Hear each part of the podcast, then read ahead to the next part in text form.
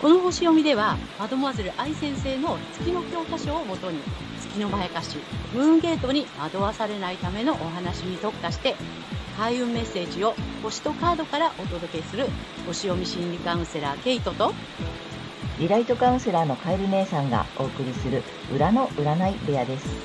月星座の注意ポイントもお伝えしていますので太陽星座と合わせてご覧ください。月星座がわからない方は無料のホロスコープの作成サイトの URL を概要欄に貼っておきますので確認してください。月星座のムーンゲートについては12星座別に詳しく解説している動画がございますのでぜひそちらもご覧ください。ゲートとカエル姉さんの裏の占い部屋へようこそ。ようこそ。皆様こんにちは。お元気ですか？えー、今回は11月13日、サソリ座の新月の星読みとカードリーディングをお送りいたします。まずはね、ケイちゃんに星の動きの解説をお願いします。はい。はい、えー、今回の新月は、えー、サソリ座の20度、6ハウスというところで起こります。えー、6ハウスは、えー、健康とか衛生、食料、まあ、自衛隊とかね、警察とかね、まあそういったこととか、あとはですね、まあ免疫とか、軍事、労働者、雇用などに関わる領域になります。はい。で、アセンダントは双子座で、えー、双子座のルーラー、支配性である水星は新月と同じ6ハウスにあって、えー、星座はね、えー、手座になりますね。で、この水星の意味するメディア、は、えー、海外の食料や健康、あるいは軍事や雇用など、ロックハウスの事象について、えー、情報収集し、どう発信すればいいか作戦練っているけれども、この MC に重なっている土星から、えー、制限とか圧力がかかっていて、なんとなくうまくいかないイメージかなっていうふうに感じます。ですが、え今回の新月とほぼ重なっているのが、サソリ座のサブルーラーでもある火星です。えー、サソリ座や軍事の要素をより強める感じがします。また、大牛座の天皇星が180度という緊張、対立の角度をとっていて、えー、隠された問題などがインパクトを伴って浮上してくるかもしれません。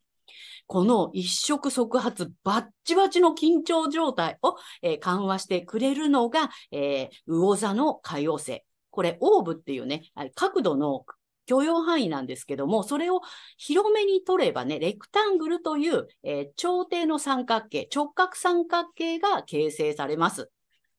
そして、えー、この新月のサビアンシンボル。サビアンシンボルは1度プラスして21度で読むんですけども、これがですね、面白いワードがついていて、えー、職務放棄兵士。職務を放棄する兵士っていうことですね。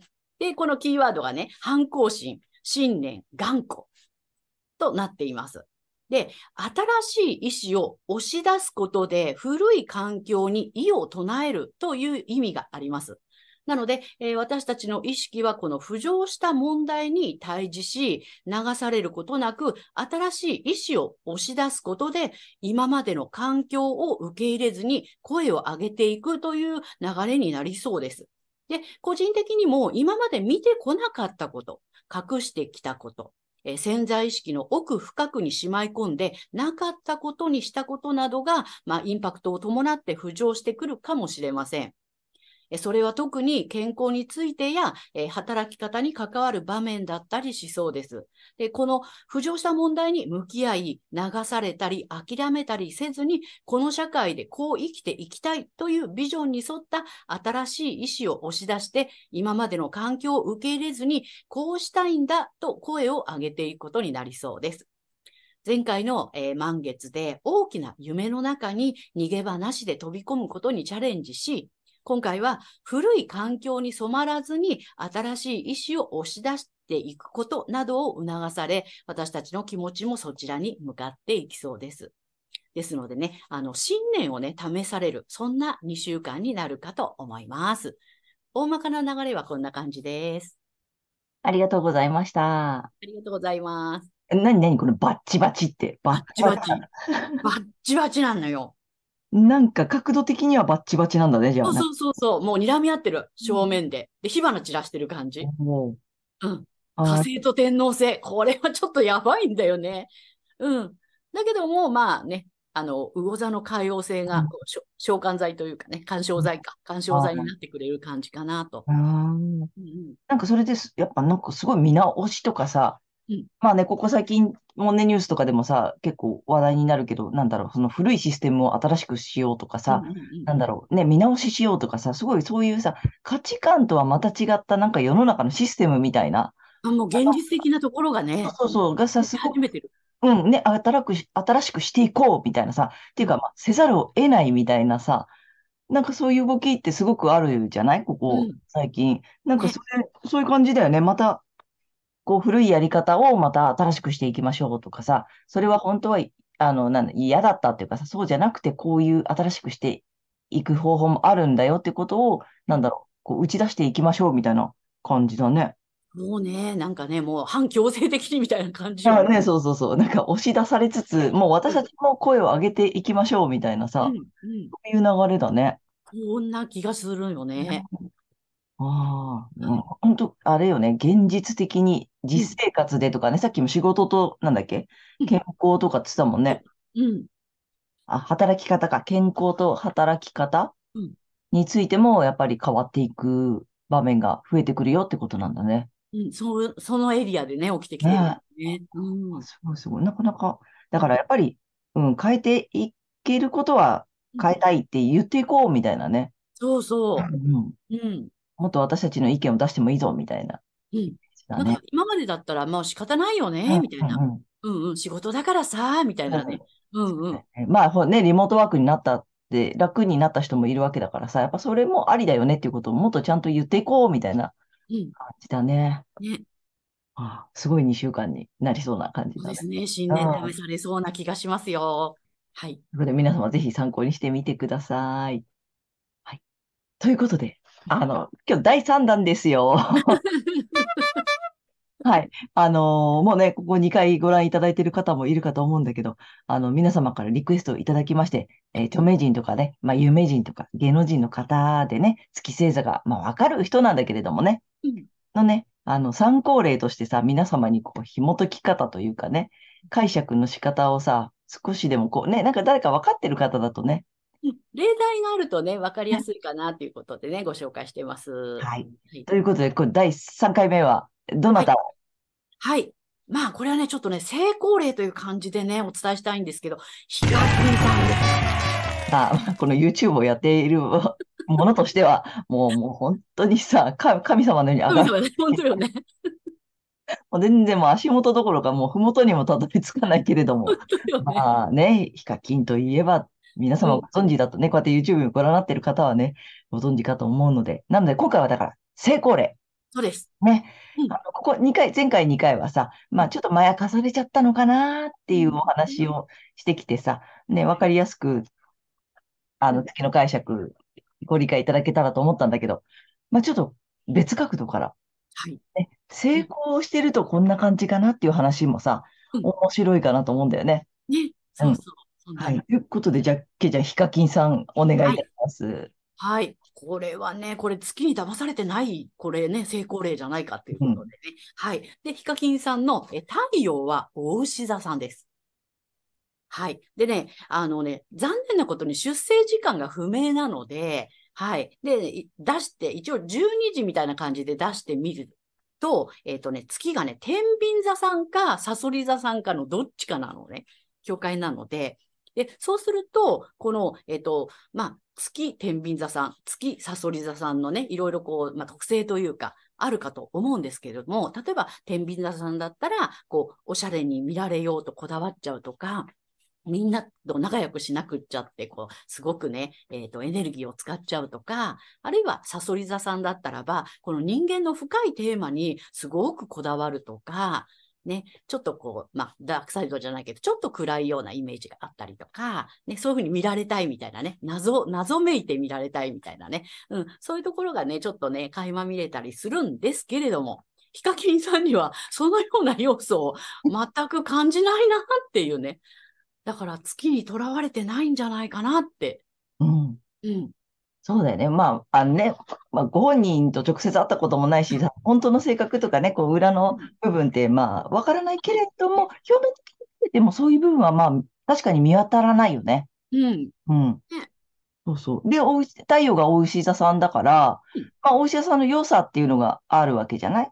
そうです、そうです。うんはいだか。ら、こうね、なんていうの、実直というかさ、うん。ね、その辺がすごく、逆に分かりやすく出てるあよね。そう、そうなんだよね。で、もともとその大牛座さんはお金にも関係する、うんまあ、星座なんだけども、うんまあ、大牛座ってこの世の豊かさを享受するっていうね、まあ、そういう意味合いもあるし、えーキーフレーズは I have で、私は所有するという。だから所有してますよね、みたいな。うんめっちゃ所有してますよね、みたいなね。特にあれだよね、物とかね、うんこう、自分、個人の、しかも個人の所有だよね。あそうそうそう。うんそうなんです。ね。そうなんです。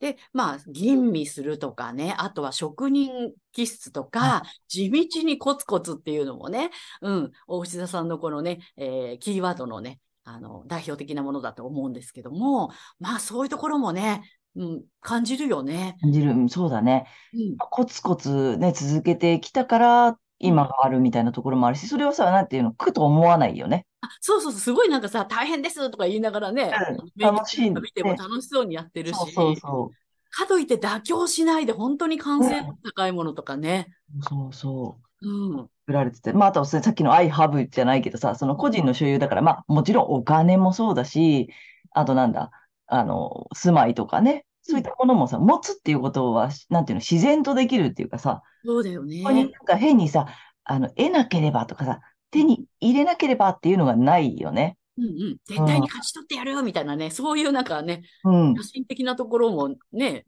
あるようには見えない。そうそう。だから、まあ簡単にそのさ、月の計算をこうやってご覧になっている方にすれば、その、こだわってないってこういうことだよねっていうさう、んうんこれが月お牛だとさ、持ってないとやばいとか怖いとかってなってくるじゃない？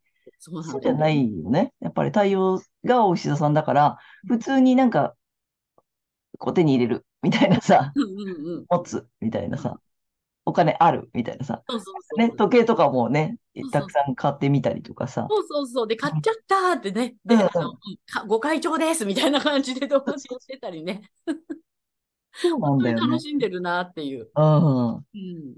そうだ。まあだから、て、月星座が天秤かサソリかどっちかなんだよね。うんなんだよね、時間でね。そうでも本当、どっちにしても、その要素はまあ、こうやって見て、あ、周りから見てても、ちょっと見当たらない、うん。うん、感じかな。うん、とらわれてないんじゃないのかな。ねだからこそうまくいってるのかなそうそう。だ、だ、だからといってさ、周りと調和ができないわけでもないしさ、ね、仲良くね、YouTuber 同士でお友達の方とも仲良くやってたりするし、まあ、天秤座の、もし天秤座だとしたらそうだし、で、逆に月がサソリだとしたら、あれよね、そのダークサイドというかさうん、あれ、あの、月サソリ座さんの特徴としては、その裏の裏まで知ってないととかね、そう。あの、世の中の仕組みの本当の意味とはとかね、そうそういうことを知らないとダメとかって思いがちだけど、そんなこともなさそうだもんねなさ。そうよね、なんかね。本当になんか目の前の楽しいことを、うん。なんだろう。本当にさ、なんて言ったらいいの？あの、面白いんだよね、見てて。だからさ、そうだよね。そううん。難しいこととか一切言う、言わないじゃない？そうね、そうね。あそこがいいとこだと思うんだよね。そうね、本当にね。うんうん。バター山のように買ってきてさ、バターでさ、しゃぶしゃぶとかさ、なんか、なんか、ただただ楽しい、見てて、なんかほっこりするっていうかさ、うん。あそこがひ、なんかこう、人気の秘訣っうん。そうだね。て思うんだよね。でも、やっぱりちゃんとコツコツ努力もしてるし、結構ね、編集なんかもご自身でやられてたりするっていうこともね、聞くからさ、うんうん。そんなところもやっぱお牛座さんっぽいよね。そう、本当そう思う。うん。うん。なので、まやかされてないとこんな感じだよ。そうね。今日はお伝えしたいんだけれども。成功例としてね。うん。うん。そう、だから太陽のまま、太陽の良さを生かして、うん、まあ、そこにもなんていうの、やりすぎずっていうのも必要だよね。うん。そうね。自然、だからやっぱ自然体でいることなんだよね。うん、そうだと思う。本当に自分らしく太陽を輝かせてると、あんな感じなんだろうなっていうう。ん。うん。そうなんだよね。うんで、多分ね、まあ、ヒカキンさんはさ、その月星座がなんてご存知ないと思うからうんさ、そこに引っかからないようになんてことも意識してないと思ううんうんうん。から、うんだからこそ逆に本当にここにはこだわってないっていううんのもさ、すごいよね。えすごいよね。うん。まあ、おしゃれじゃないわけでもないんだけれども、そう、うん。ね、なんかほら、まあ、ブランド物とかもちゃんとさ、なんかお買い物とかって言ってたりもするしね。うん。でも、こだわって、なんか、なんていうの？こだわり出すとさ、月星座だからさ、ちょっと、は、変な話、変な方向行っちゃうんだよね。そうだね。逆に、こだわると。うん。でも、それもないじゃない？やっぱり。うん。うんああ、やっぱすごいよね。うん。すごいよね。うん。まあ、他の方もそうだけどさ、こう人生の中で一度や二度まやかされることがあっても、まあ、それはよしとしようみたいなさ、なんかあるじゃない、そういう時って。うんだからまあ、これからさ、などこかに引っかかる部分があるかもしれないけど、まあ、太陽の、なんていうの？ありのままうまくやっていただけると、こんな感じに、ねそうに、ね、あの、成功するんだよねっていう感じかな。そうだね。ううんん。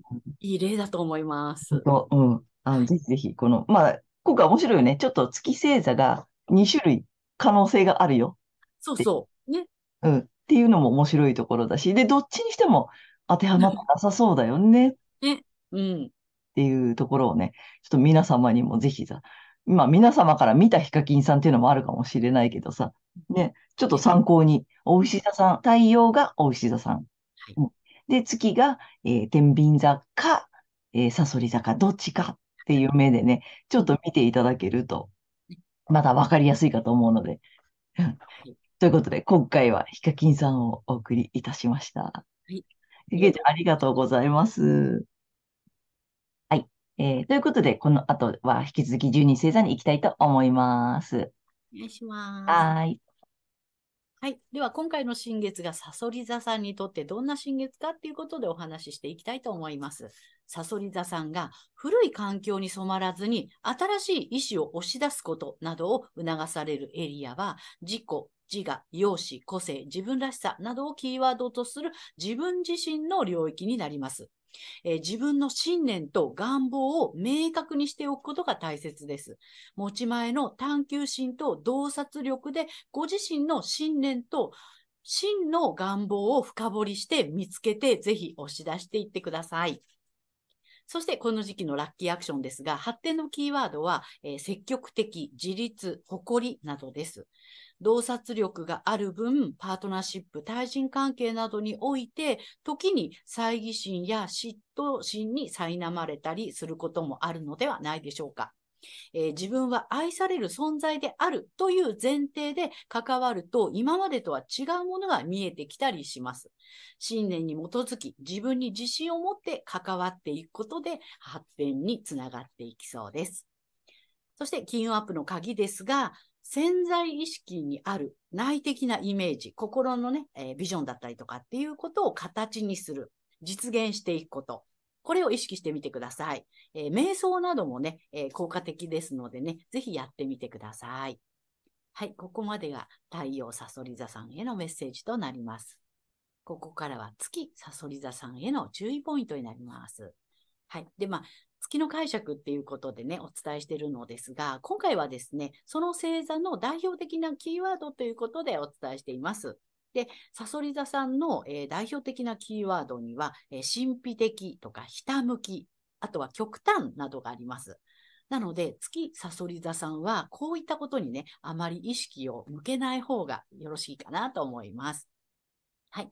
で、そんな月サソリ座さんがこの時期ですね、自己、自我、容姿、個性、自分らしさなどの自分自身の領域で環境や慣習を拒否して、えー意志を貫きたいというね、そういった思いが出てくるかもしれませんが、この時期それは全てを失わせるムーンゲートにつながる月のまやかしなのでご注意ください。えー意識するのはご自身の太陽星座でお伝えしているエリアになります。この月のまやかしから抜けるためにはですね、反対星座の太陽、お牛座さんの回をぜひ参考にされてみてください。え反対星座を活用しますとリセットができますので、え月と太陽が同じという方には特におすすめです。で、この反対星座の活用なんですが、えー、お牛座さんのね、キーワード、美意識とか五感とかマイペースなどを意識しながら、太陽お牛座さんのラッキーアクションなどをぜひ取り入れてみてください。はい、星読みは以上となります。ありがとうございます。ありがとうございます。ということでね、今回は、えー星座ごとのキーワードっていうか、まあ、特徴だよね。そうね。はい。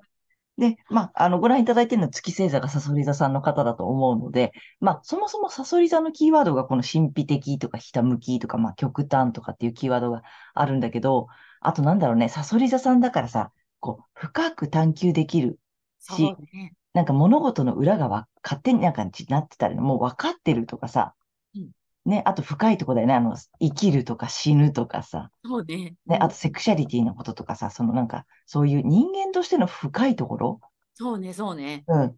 が、なんていうの？まあ、サソリ座さんはそもそも、なんていうの、自然に分かってるし、うん普通なんだよね、それが。うんうん。で、月星座にサソリ座さんであると、なんていうの、それが分かってないとダメだとかさ、うん。理解できない私ダメなんじゃないかとかさ、うんね、なんか、あれよね、よく言うさ、よ、なんていうの、世の中の仕組みの裏の裏が分かってない私、ああ、ダメだとかさ、ね、あの、人の、人の、こう、気持ちの深掘りができない私ダメだとかさ、うんなんかやりがちだよね。そうなんだよね。うん。うんだからそこにこだわらなくていいよっていうことをお伝えしたいのよね。そうなの、そうなの。で、あの、まあ、よ、あの、反対星座の良さを使うとしたら、えっと、お牛座さんなので、まあ、さっき言ったキーワードがさ、まあ、まあ、美意識というか、まあ、美しいもの好きだったりするのよね。そうそうん。で、あと五感が得意だからさ、その、まあ、さっき言ったその美しいものを見るとかさ、う。触るねとか、みたいなね。ね。あと味わうとかね。そうそうそ美味しいとかね。う。うん。なんかさ、やっぱ地星座さんだしさ、お牛座って、なんか、あれよね、地に足ついてる感じよね。そうなんだよね。実際的なというかね。そう。うん。すごく実生活に伴ったものがさ、なん淡々と着々とできるみたいな、お牛座さんの特徴があるじゃない？そうなの。うん。だから、月星座がサソリ座さんの方は、その神秘的な私じゃないとダメって思いがちだけど、お牛座さんのその地に足ついた良さ、うん大丈夫。その神秘的にならなくても大丈夫。あの、ちゃんと地に足ついて、あのね、日々の生活をこう美しく楽しく、心地よく生きるっていう方にシフトするといいよね。そうそう。本当にそう。美味しいものを探、探求するとかさうん、次はこれ食べてみたいとかさ、あと、こう、肌触りのいいお布団はこれかなとかさ、うんもふもふするのはこれかなとかさ、ねそっちに目を向けることで、その月のまやかしから抜けられるよってことよね。そうです、そうです。ごい極を味わい尽くすみたいな感じねそ。うそう。だからやっぱこの肉体として生まれている、この感覚を、なんていうの、味わってみるうんっていう方に意識を向けるとうん、この月のさそり座のさ、その神秘的とか奥深さがない私とかに行きがちなのを、いやいやいや、ちょっと現実戻ってきて、みたいなさ、そうそう。感じに使えるので、これね、ぜひ月さそり座さんにはやっていただきたい。行きたいね、本当に。こう結構わかりやすい、この真逆がすごいわかりやすいパターンだね。うん。思うので、ぜひぜひね、これ、あの、参考にしてみてください。はい、けいちゃん、面白かった。ありがとうございます。はい、ありがとうございましはた。ということで、ここからはカエル姉さんのカードリーディングならぬカードカウンセリングに行きたいと思います。お願いします。はいということで、今回もね、タロット2枚と、えー最後にね、えーリアルで1枚引いていきますが、はい。はい、サソリ座さん行きます。ただんおお。素晴らしいのですよ。うんうんうん。もうちょっとね、1、2を争うよ。で、やっぱサソリ座の季節なんだよね。そうだね、主役だね、この季主節役なのよ。めちゃ主役。うん。まあ、1枚目こっち引いてます。えっと、ワールド。はい。素晴らしい。もうなんか言うことない。言うことないね。で、まあ、補足とアドバイスってことで2枚目。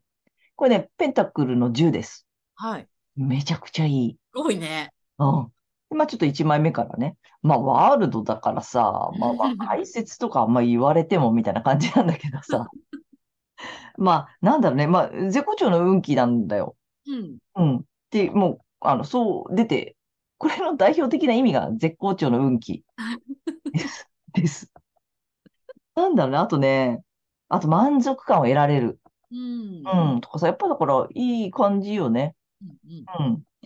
なんだ、言葉にすると、だからさ、素晴らしいんだけど、あ、あと、ハッピーエンドとかも意味があるね。うんなんか、いい意味でゴールが見えてくる感じだよね。今までのなんかいろいろやってきたことのさ、達成感を味わえるとかさ、うんね、ゴールが見えるとかさ、なんかそういうことなのかな。なんかね、すごく満足するよ、満足できるよ、みたいなさ。うん、そんな意味だと思うんだよね。うん。まあほら、全部揃ってるからね。そうだね。でさ、まあ、ほそれに補足とアドバイスって言われてもあれなんだけどさ、まあ、これでもまた良くてさ、ペンタクルの10なんだよね。すごいね。うん。まあ、ペンタクルだから富じゃない？そうだよねうんうんね。で、10がまたさ、まあ、うん達成でしょ？そうだね。うん。で、このね、カードがまた面白くてさ、そもそものこのカードの意味がさ、継承なのよ。うん。ああ、なるほど。うん。で、受け継いできたものを、なんていうの、受け取れるうん。っていうやつなんだから、これまたサソリ座さんのキーワーそれだそうそうだね。継承。うんそうだね。ド。ね。だから、あの、それこそ遺産が手に入るとかさ、うんうんうん思わぬお金が降ってくるとかさ、そういう意味もあったりするしさ、うん。安定、あとなんで、あとね、継続して反映するはい。っていう意味があるの。うん。さ、まあ、これもそうなんだよね。うんうん。だって、ほらぐるぐるね。そうだね。循継続して、うん。だから、この継続して反映するっていうダブル、すごい。すごいのよ。素晴らしい。なんかさ、ねえ、だからな、あとなんだろうね。あとね、ちょまあ、ちょっと、お金が増えるっていう意味もあったりするから、うん、なんかそういうこともいいかもね。ちょっと投資にさ、勉強してみるとかさ。うん。あと、まあ、本当にね、現状維持でいいって感じなのよ。両方見ても。うん。素晴らしい。無理に、うん、何かを追いかけなくてもいいし、なんかね、役目を普通に全うしてっていう意味もあるのね。だから、まあ、そういう意味では、今やってることを淡々と続けていくこと、うんうんうん、っていう意味もあったりする。で、それで継続して反映していくっていうことだから、うん。なんかこう、変えようとしなくてもいいとかさ、うん、ねサソリ座さんっぽいね。やっぱり長く。うん、そう。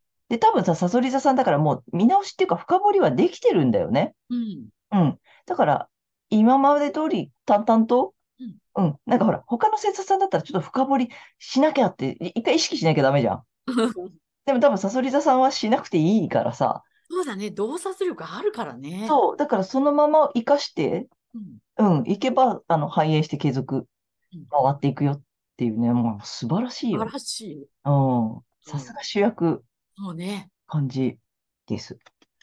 でね、えー3枚目はちょっとリアルで、よいしょ。天使さんのカードをね、久しぶりに引いてみたいと。そんな絶好調のサソリ座さんには何かね、アドバイスがあったうん。お、あ、来たよ。はい。それです。ダダン。お、なんかまた力強いよ。すごいね。ねえ。あ、でもね、頑張りすぎって来てるから、うん。なるほど。うん。だから、じゃあ今回ちょっともう、こんだけ出てるからさうん、主役だしちょっとゆ、ゆっくり、うん。ね、もそううね。余裕出してみていいんじゃない？うんうんうん。うん。余裕で休む、余裕でなんかちょっと、ゆとりを持ってみるとかさ、うんうんうん。素晴らしいよ。素晴らしいね。うん。なので、ちょっとあの、ドーンと構えてみていいと思います。はい。いや、素晴らしいわ。はい。ということでね、えーカエル姉さんのカードカウンセリング以上となります。ありがとうございました。はーい。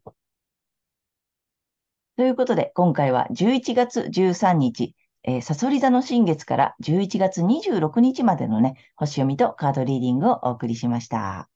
と皆様、太陽星座のね、えー回をご覧いただいていると思うのですが、ぜひご自身の月星座も調べていただいて、えーそのね、注意ポイントもご覧になってみてください。